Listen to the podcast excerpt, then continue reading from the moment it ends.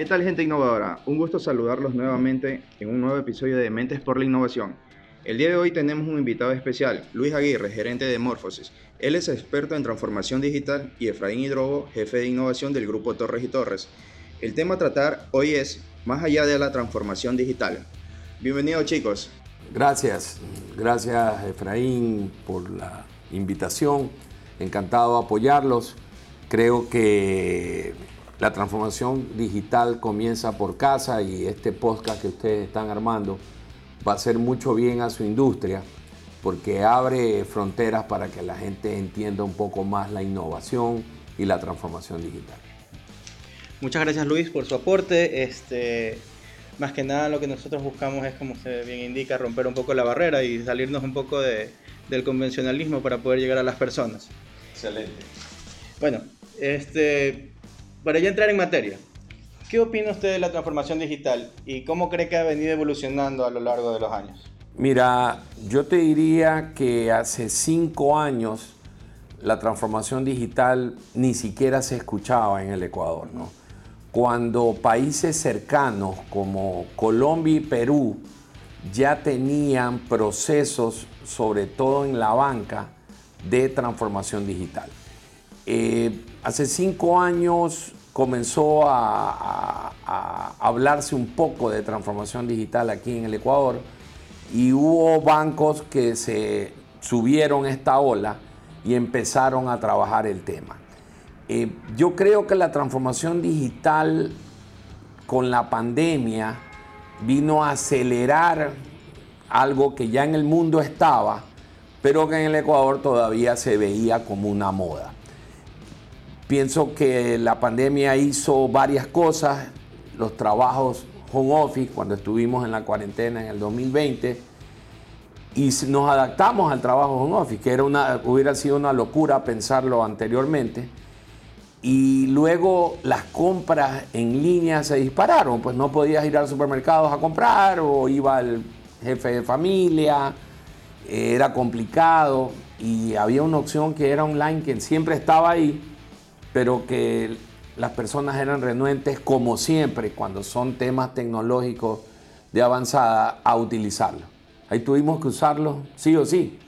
Yo creo que eso hizo en el 2020 que la transformación digital comience a ser ya una palabra no solo de la banca o de las empresas de telecomunicaciones, sino también de empresas en general, retails, eh, supermercados, eh,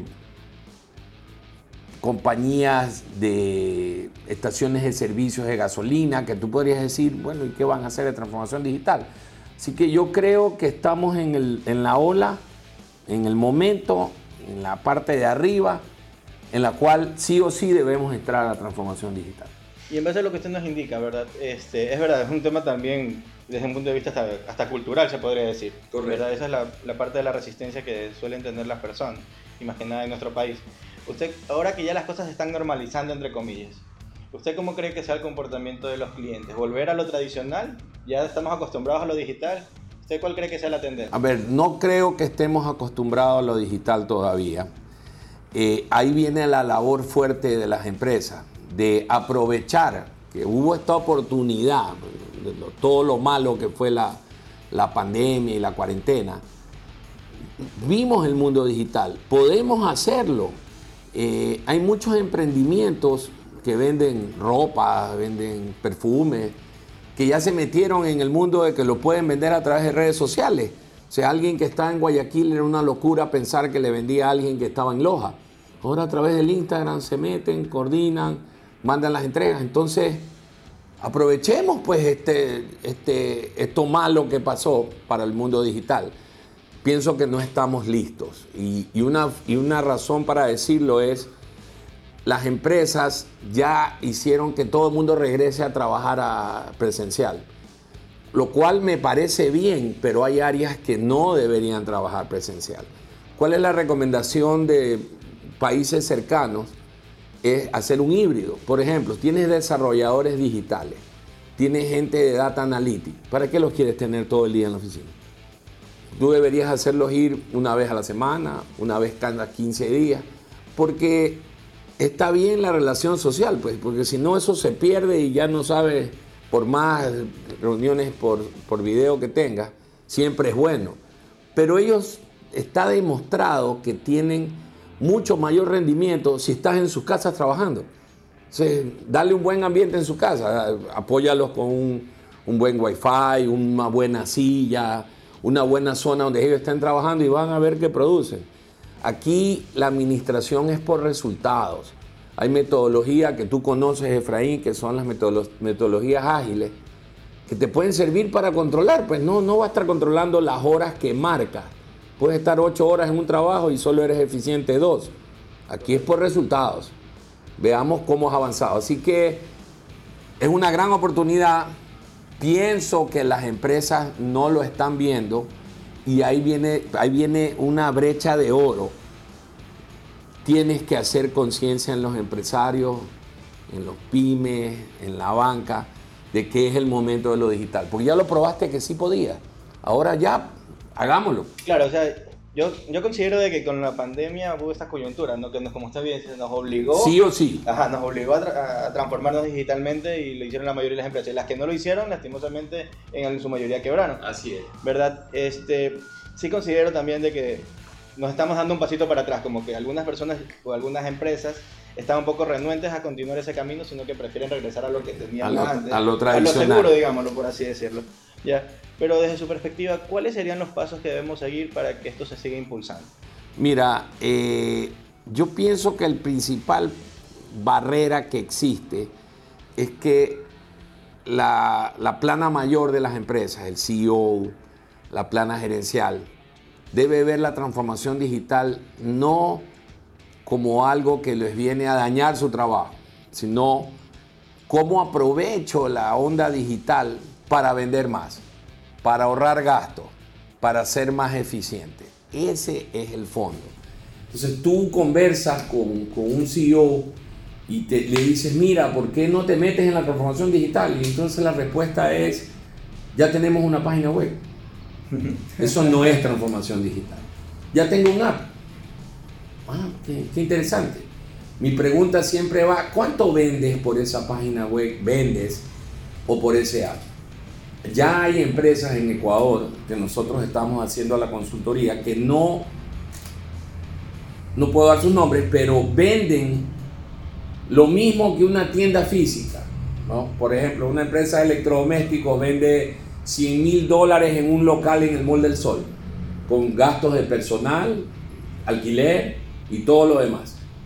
La página web de ellos vende los mismos 100 mil dólares, pero ahí no tienes gastos de personal, ni luz, ni alquiler, ni nada. Entonces, la rentabilidad es brutal.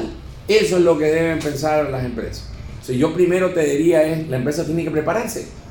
Entonces, no, no es solamente la transformación digital, no es hacer un canal de venta, web, app, chatbot, no. Es revisemos todo y hay mucho apoyo de diferentes áreas. Como bien conoces, Efraín, innovación es una pero también tienes Data Analytics para ver las bases de datos que tienes y cómo poderle vender más a tus mismos clientes ya conocidos o cómo mejorar tu cartera. En vez de estar llamando a 100 mil clientes, de los cuales 50 mil no te van a pagar, ¿por qué no escoges con Data Analytics y llamas a los que tienen mayor probabilidad de pagar? Eso es Data Analytics. Está parte de la transformación digital, pero no se menciona.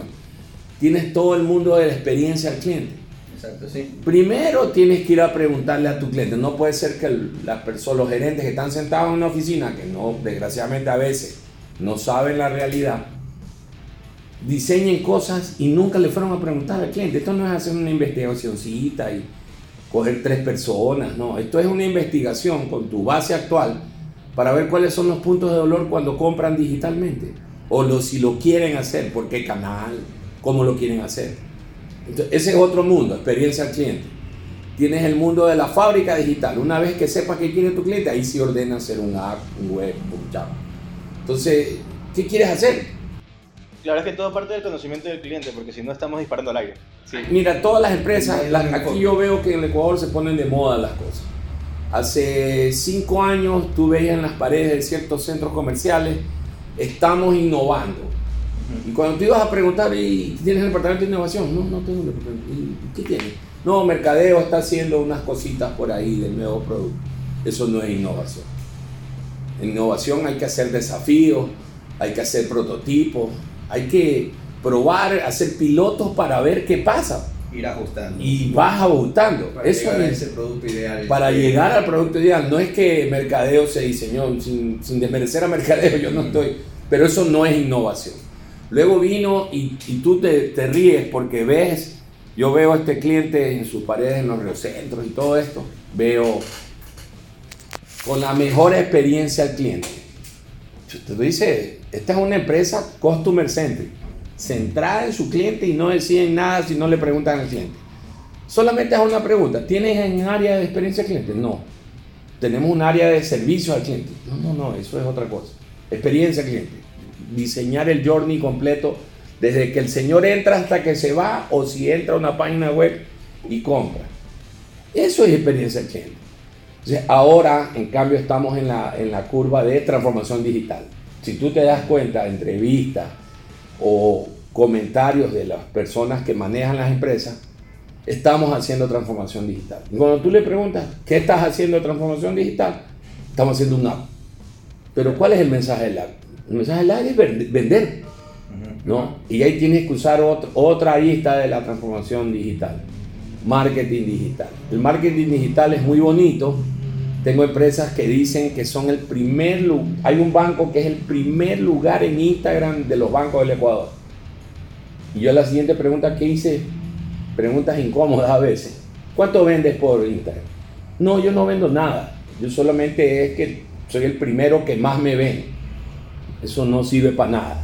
Es que mientras no, no conviertas a los prospectos en clientes. Es que reales, con View no- se hace muy linda la vida, pero yo quiero que me digas cuánto compras. Entonces hay todo un funnel de conversión.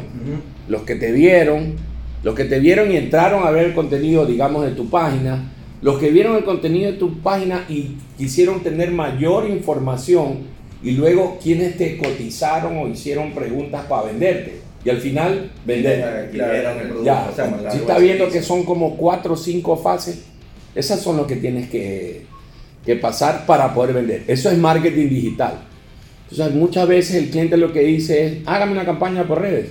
Y sale la campaña por redes y hasta ahí llegaste. No, no, no, no es eso. Entonces, falta una gran comprensión. Pero para mí es una oportunidad de oro porque la- el- el- gracias a Dios el ecuatoriano es creativa, mire lo que les voy a decir, creativamente brillante.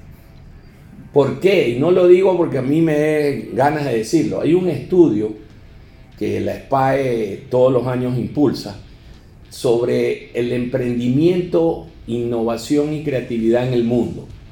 Ecuador está en el cuartil más alto en cuanto a creatividad. Aquí la gente se las inventa. Aquí la gente Aquí, saca dinero donde sea, pueda. de donde Tú haces lo que sea, pero cuando vamos a ver cuántas de estos han hecho empresas para poder contratar empleados y, y vender productos, estamos en el último, el último cuarto, en el último cuartil. ¿Qué pasa de aquí hasta acá? O sea que la idea no se materializa. No. ¿Por qué? simplemente en- en Porque idea. no hay apoyo, no hay préstamos para emprendedores, no hay, no hay parte legal para poder tener eh, un- una, una- una- una forma más fácil de crear tu empresa. Entonces ahí, ahí es que tenemos que trabajar. O sea, material en Ecuador es lo que quiera. Hoy, con el tema de la, de la pandemia, muchísimas personas que trabajaban en, en empresas aquí en Ecuador están siendo contratadas por gente en Brasil, Colombia, Perú y no tienes que irte para allá. Claro, esa es la tendencia actual, ¿no? Sí, y, o sea- y como usted dice, la, la pandemia, bien o mal, nos ayudó a que la gente O sea, un poco ese paradigma. de todo lo malo que pasó, lo único bueno diría es probamos que pudimos trabajar desde la casa. Entonces, que tienes que hacer un control, sí, pero el cambio el gerente antiguo quiere verte, quieren que tú pases por esa puerta a las ocho y media y te vayas a las 6 de la tarde y verte trabajando. Tú puedes estar jugando lo que sea en la pantalla, pero te quiero ver sentado ahí. Eso está mal. Hay que romper La administración es por resultados ahora. Tú puedes todo el día hacer lo que quieras, ¿ah? pero tú me tenías que entregar el 15 de marzo tal cosa. Ujú. Si el 15 de marzo no me entregas, me tienes que dar argumentos buenos para no hacerlo. Y si es verdad, porque puedo haber pasado cosas que no estaban a tu alcance. Pero la segunda, tercera vez que pasa eso, yo ya no creo en ti. Entonces, hasta luego, pues. Viene alguien que sí me pueda cumplir. Es un tema de cultura también. Para es un tema, y el, ahí va el trasfondo. Esto es un tema de cultura. Tanto de los empresarios como de los trabajadores. Porque no voy a echarle la culpa a todos los empresarios. También hay trabajadores que en la pandemia aprovecharon y, y tontamente, trotando 10 de la mañana, cuando debías estar conectado. Pero bueno, hermano, no te, no te salgas a las calles a que te vea medio mundo. Y hacían un envío. o se tomaban fotos en el gimnasio, o se conectaban en el gimnasio haciendo pesas y estaban en una reunión. Por Dios, pues. tampoco así. Pero yo te digo una cosa, no me importa que estés en el gimnasio, conéctate, pero cúmpleme los resultados. Ahí está, ahí está el, romper ese paradigma. Ahí, alineado con lo que nos está mencionando Luis, usted nos mencionó algunos actores, ¿no? Y creo que el reto realmente de la transformación digital es que todos estos actores engranen. Brillante, Efraín, es un ecosistema que tiene que trabajar para estar en común. Y ahí no hemos, no hemos mencionado al gobierno. Para mí el actor principal, ¿qué, ¿qué es lo que pasa aquí para dar cifras así muy pequeñas? El 94% de las empresas tienen conexión a Internet, que suena muy bien, ¿no? ¿Verdad? El 50% usa la banca electrónica para hacer sus pagos en roles y todo, y compras y todo lo demás. 54. Por eso es que van a los bancos y los asaltan. Pues. O sea, usa la, tecnología. Y apenas el 30% tiene sus tarjetas de débito o las tiene virtualmente para poder sacar dinero o, o hacer pagos o comprar. Eso es una locura. Si ya tenemos tecnología digital, ya no vayamos pues a los bancos a sacar plata. Ya no vayamos al cajero a sacar platita para irnos a comprar algo al supermercado. Anda directo al supermercado o compra en línea. Ya no tienes que ir. Entonces, esas cifras tú las ves y dices, ¿qué pasó? El 50% de la población del Ecuador está bancarizada. El otro 50% no. Entonces, ¿quiénes son los primeros actores que deben trabajar? La banca digo, banca y las compañías de telecomunicaciones, ellos tienen el poder para poder llegar a todos los, ecuatorianos. los bancos te van a decir, sí, pero la seguridad y los fraudes. Invierte en ciberseguridad para que no te pasen. Y los bancos lo pueden hacer. Entonces, ese es un gran reto. El gobierno, ¿cuál sería la recomendación al gobierno? Escuelas fiscales, colegios fiscales. Fiscales, solo estoy hablando de los que dependen del gobierno porque ahora que estuviste en China no hiciste un convenio para traernos un millón de tablets chinas a un precio irrisorio, porque en China tú puedes encontrar de todo. Una buena tablet a un buen precio y se los das gratuito a todas las escuelas fiscales. Segundo, hagamos un convenio con las telecomunicaciones para una especie de bajar impuestos, yo qué sé, y tengas 4G, 5G en la escuela. Si ese, niño va a llegar a las 8 de la mañana y se va a ir a las 4 de la tarde con sus deberes completos, investigando y haciendo. O sea, hazlo. Y lo segundo es, reforma los currículums y las mallas de las escuelas y colegios. ¿Por qué no les enseñas destrezas digitales? Y tenemos una ventaja, los niños ahora, 6 años, Son nos dan vuelta a los cuatro que estamos aquí, pero tranquilamente. Pilísimas, ya vienen con, con, con con una pila, un chico incorporado. Es algo increíble. ¿Por qué no le das destrezas digitales en las escuelas? Para que cuando se gradúe podamos tener mayor cantidad de desarrolladores digitales, gente que puedas contratar. Pues. Ahí está el trabajo. Y no, lo, no, no, lo, no, es, no es que estamos inventando nada. Lo hizo Singapur. Vietnam, nosotros seguimos creyendo que Vietnam está en guerra con los gringos y dándose balas. Y ahora Vietnam es un país que ha progresado brutalmente. No te voy a decir Corea del Sur, pues para no citarte ni China ni Japón, porque vamos a decir, bueno, China, Japón, no, Vietnam, Singapur, Corea del Sur. Trabaja en la educación. Ahí está la clave. Una, una, pregunta para poder ya este, dar por culminado el podcast. Este, ¿Usted cómo cree que afecta o cómo afectaría una mala gestión de cambio en la transformación digital? La transformación digital empieza con las personas. Si tú no trabajas la transformación digital haciendo un cambio cultural, vas a gastar tu plata por gusto. pero por gusto. ¿Y cuál es la recomendación que yo haría a las empresas? Tienes 800 empleados, tienes 1000 empleados y te embarcas en un proyecto de transformación cultural para los 1000. Así, de cero, vamos. Entonces, llevas a la gente y le empiezas a hablar de, tú, ¿qué es esta historia? No, no le entiendo. Pasan seis meses, un año, y la gente dice, ya se les ha de pasar, es una moda que vinieron aquí a, presentar. ¿Quiénes son las personas que la gente está viendo siempre y que son el modelo de la empresa? ¿Quiénes son? El gerente general o CEO, los gerentes, los vicepresidentes. ¿Cuál es? les digo porque a, mí, a nosotros nos pasó. Hicimos la transformación digital primero y no la cultural. Se fue dificilísimo entrar luego ya a hacer la cultural. Esto empieza antes la digital, haz la cultural. Y hazlo con la plana mayor, utilizando una estrategia top-down. De la gente arriba, que quiero ver pues al vicepresidente que llegue en jean y, a trabajar y no le importe.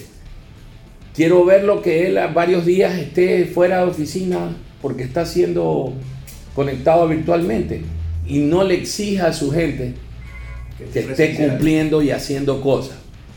Entonces tú que estás abajo, dice, yo soy un asistente, yo vengo y digo, oye, si es verdad, pues el tema de la transformación cultural, porque mi jefe ha cambiado. Ahora trabajamos de otra forma. Yo haría eso y luego empiezo a bajar. Ahí tienes que coger, siempre en empresas hay, hay personas mucho más entusiastas entonces, comienzas por la plana mayor y haces lo que se llama embajadores de la transformación cultural. Depende del tamaño de la empresa, esos son los que van a ir a hablar, porque son tus pares, pues el que almuerza contigo dice, hermano, aprende design thinking. Y tú, ¿qué es esa historia? No, son 16 horas, métete en un curso virtual, aprende, para que tu proceso de trabajo sea mucho más eficiente. Y así vas ganando. Así que, Efraín, es clave. El tema de la cultura es clave, pero no te embarques en un proceso descomunal al comienzo. Eso tiene que ir poco a poco. Plana mayor y embajadores para que empiecen a bajar. Totalmente agradecido a Luis, contigo, Efraín también, este, por tu participación en este episodio. Eh, la verdad que ha sido muy enriquecedor y esperamos llegar a muchas más personas. Encantado, encantado siempre y puertas abiertas para lo que ustedes necesiten. Muchas gracias.